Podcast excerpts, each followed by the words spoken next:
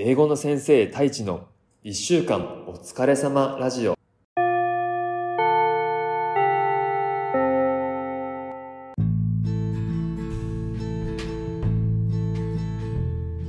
こんにちは。英語の先生太一です。ふう。今週もお疲れ様でした。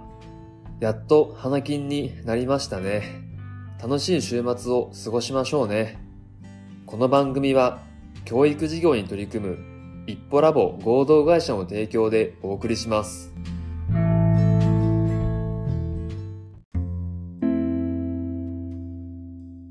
皆さんこんにちは。英語の先生太一です。今週もお疲れ様でした。今日は Somebody, please let me know which fashion brand suits me. Somebody, please let me know which fashion brand suits me. 誰か私に似合うファッションブランドを教えてくださいというテーマで話をしたいと思います。もうこれずっと前から悩んでるんですけど、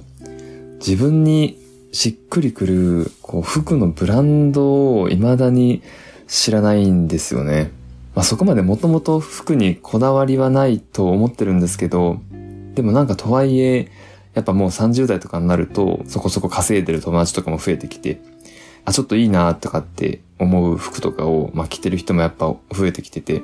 まあ、いいな、いいなって思いながらも、じゃあ自分なんかどんなブランド好きなんだっけって考えたら特にないんですよね。なくて、見つけたいと思いながらも、なんていうか、まあ出会ってなくて今のところずっと。みんなどうなんだろうと思ってですね、自分に合うと思ってる、もうこのブランドの服を買って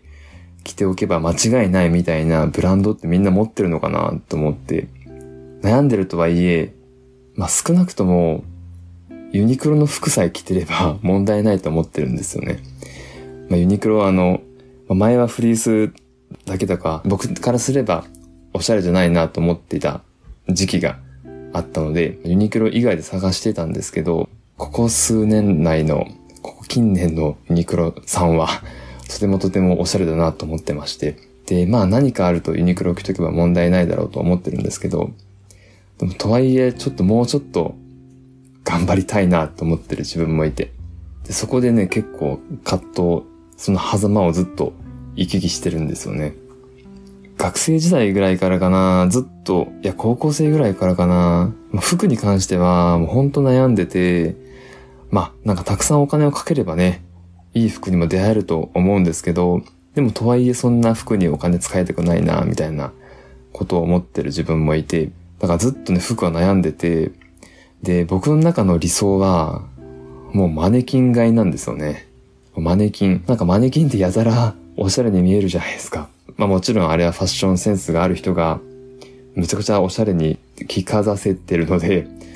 あのいいなと思うと思うんですけど、そのマネキンをね、上から下まで買いたいんですよね。で、まあそれをすればいいだろうって話になるとは思うんですけど、でもとはいえちょっとね、あの、マネキン買いすると、まあまあ値段がするんですよ。僕からすると。だから結局それもしないなっていう。まあ結局はあの、買うなら買えよって話なんですけどね。お手頃な、あの、いいブランドを出会いたいなっていうのもずっと残ってるんで、まあ、ずっと堂々巡りしてるっていう感じなんですよね。皆さんどうですか？自分のファッションブランドとかなんかありますか？あ、田村 D 何ですか？あ、僕も一緒ですね。あ、一緒なんですね。好きなブランドはないですが、好きなテイストの服装のマネキンを見つけて、あ、それを頭にインプットしといて、ユニクロ GU で買ったりします。なるほど。そう、やっぱマネキンなんですね。マネキンの憧れありますよね。めっちゃわかります。だって GU ね。そう、GU、GU もそうっすよね。なんか GU が出てきた時に、なんか僕も正直、ちょっと若い人向けというか、デザインとかシンプルだし、で、値段ももちろん買いやすいんだけれども、なんか GU を着るのは中学生、高校生がメインだみたいな先入観が勝手にあって、なんかちょっとあの距離感取ってたんですけど、GU が鳥取でもこう増えてきてですね、で、イオンモールとかに入ってきたり、もう当たり前のように GU を見ることになって、中学生とか高校生向けだろみたいな先入観もどんどん薄れていったんですけど、ある日あの、まあ、ふと入ったんですよね、GU の中に。なんか、あ、ちょっと良さそうな、まあ、それこそマネキンが置いてあったんで、GU で入ってみたんですけど、結構なんかビジネス系の服もあって、ジャケットとか、シャツとかパンツもあって、で僕それ知らなかったんですよ。そういうラインナップもあるっていうこと。で、それこそ、ジャケット仕事でも着れるジャケットがあって、僕普段上着は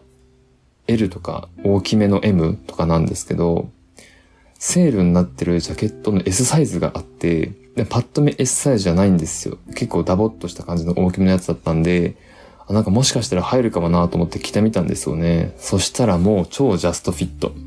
もう値段も確か1000円台にセールになってて、まああれですよね、多分、型落ちっていうかそういう感じだと思うんですけど、在庫処分とかだと思うんですけど、そんなニューアライバルが欲しい人ではないので、そういうのも全然良くて。で、来たら超快適で、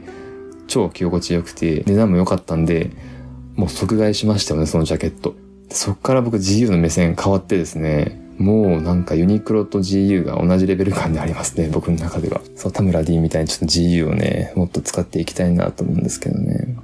田中さんは外見より内面派ですね、笑い。あ、そうなのかな。内面、そうね。田中さんは学生時代に服以外にどんなものにお金をかけていましたか？ああ、これ、これで言ったら僕はもう旅行ですね。完全に旅行です。学生時代は、まあなかなかの苦学生だったんですよ。まあ苦学生っていうのかな。まあ奨学金も借りて、生活費は、まあ奨学金とバイト代みたいな感じで過ごしてたんですけど、まあ中華料理屋のバイトと、あと家庭教師を4人かな。あの、もともと教育学部にいたので、その家庭教師のお仕事とかが、こう先輩とかから回ってきたりするんですよ。もちろんあの、家庭教師のトライとかそういう登録とかもできるんですけど、教育大生の場合は、直にご家庭と繋がっててですね。で、そのご家庭の先輩が指導していた子供を後輩が引き継ぐみたいなことって結構あって。で僕もそれで4件ぐらい見てたんですけど、まあそれであの毎月毎月お金を稼いでたと。で、お金は結構貯金とかもしたいと思ってたんですけど、まあなかなかペース的にはそんな上がらなくて、でもやっぱたまにはね、贅沢したいじゃないですか。だから僕はもう、もっぱら旅行に行ってましたね。格安航空券買って、アジアとかアメリカかとか行くのにお金使ってました。服はね、ちょっともうひどかったですね。まあ、当時鳥取にショットっていうむちゃくちゃ安い服屋さんがあって、多分県外にはまだあるんですけど、鳥取も全部潰れちゃったんですけど、ショットっていう、まあ、それこそアウトレットよりも安いみたいな服屋さんがあって、でそこで気が服買ってたんですよ。で、まあ、そこで買った服を、まあ大阪が大学だったんで大阪に持ってって、で、それ着て学校とかに行ってたら、まあ関西人の先輩ってズバズバ言うんですよね。あ、お前その格好罰ゲームかみたいなこと言われたことがあって。で、その時あの、タンクトップに半ズボン、ハーフパンツを履いてて、もうそれだけだったんですよ。で当時そんなあの、まだ筋肉とかもつけたいと思ってなかったんで、まあ、華奢な体で、でタンクトップとハーフパンツだったんで、なんかもうあの、みすぼらしいというか、もうちょっと大学生にふさわしくない格好とかで言ってたんですけど、まあそれ見た先輩とかが、お前今日も罰ゲームできたんかみたいな感じで言われてですね。まそれぐらいのファッションセンスの人だったんですよね。そう、だからあんま学生時代もお金は使ってなくて、あなのであれかな。服にちょっとお金をかけていきたいっていう感じじゃないんでしょうね、きっと。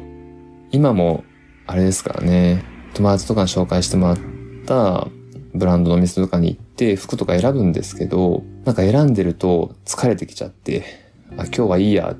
てなって結局買わないみたいなことが結構あるので、まあ、服選び、ちょっとこれね、なんとかしたい、なんとかしたいと思ってるんですけど、なんかズルズル来ちゃってますね。裸の対象ですね。裸の対象だな。そう、華奢な、ひょろひょろ薄めの裸の対象ですね。ちょっと今それフラッシュバックしました。その大学時代の思い出を。まあなんか、そう、こんな感じなんですけど、もし35歳でも着れるカジュアルな、お手頃なファッションブランドがもしあれば、ぜひ教えてもらえたら嬉しいです。ということで、